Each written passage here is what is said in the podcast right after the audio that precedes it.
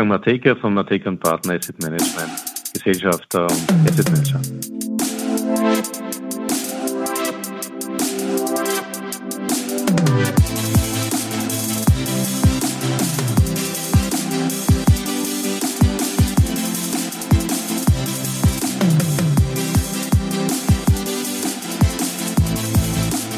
Herzlich willkommen wieder zu Triple M, Mateikas Market Memos donnerstags auf Audio CD.at. Heute macht sich Wolfgang Matejka Gedanken über die Macht der zweiten Reihe, die durchaus als Hedge dienen kann und eine gravierend tiefer liegende Bewertung aufweist. Die Macht der zweiten Reihe. Wenn Börsen die Trends fehlen oder die vorherrschenden exogenen Schockpotenziale keine Richtung vorgeben, gibt es an den Märkten Seitwärtstendenzen.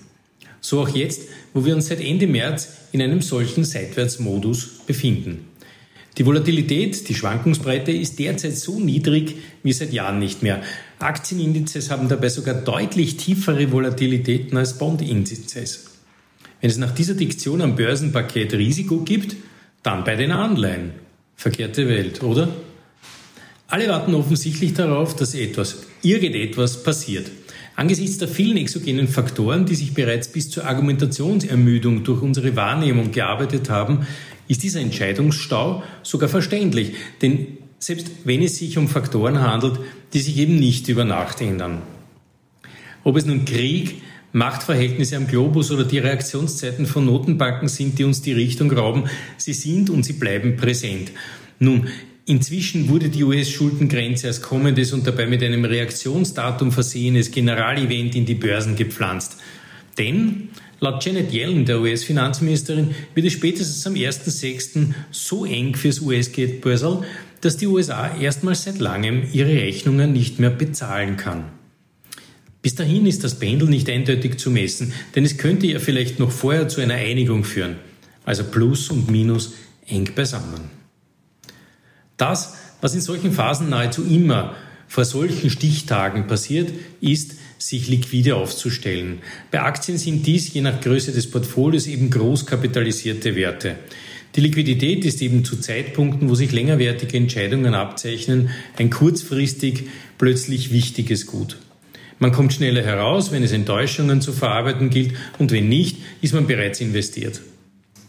Diese Large Caps sind daher auch in ihrer Performance ein guter Indikator, wie sicher sich die Märkte in ihrer Gesamtheit fühlen.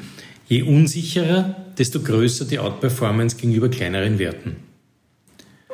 Dass Small- oder Mid-Caps aber keine schlechteren Aktien sind, hatten die letzten Quartalsergebnisse ja eindrucksvoll demonstriert. Ob USA oder Europa war egal. Nahezu 80 Prozent aller Unternehmen, und hier zählt die Anzahl und nicht das Börsengewicht, hatten besser als erwartet berichtet. Der Blick auf die österreichischen Ergebnisse bestätigt diese Zahl eindrucksvoll, denn hier waren es sogar mehr als die 80 Prozent. Und dazu kommen zwei Faktoren, nämlich, dass die Bewertungen der kleineren Werte inzwischen gravierend tiefer liegen als jene der großen und dass der Performanceunterschied kurzfristig auf deutlich über 10% angewachsen ist. Der Effekt wird daher vorauszusehen sein und dies egal wie Schuldenstreit oder anderes ausgehen wird, dass diese Assetklasse, diese Aktienklasse sich wieder an ihren Fundamentaldaten anpassen und aufrichten wird. Das was davor aber noch passieren muss, ist, dass das Ereignispendel nach links oder nach rechts ausschlägt. Dann werden bei Enttäuschung die Large Caps eben verkauft oder man genießt es bereits investiert zu sein. Der nächste Schritt wird dann aber jener sein, der den Small oder Mid Caps auf die Sprünge helfen wird. Wenn sich der Blick wieder nach vorne wendet und man sich ein wenig mehr Investitionslaufzeit zutraut. Dann sind Gewinnwachstum, Marktposition, Nischenoligopole oder einfach nur gutes Management wichtig und werden in Beziehung zu den Bewertungen dieser Aktien gebracht. Auf den langen Blick eine echte Gelegenheit und in seiner Wirkung ein Hedge aus der zweiten Reihe.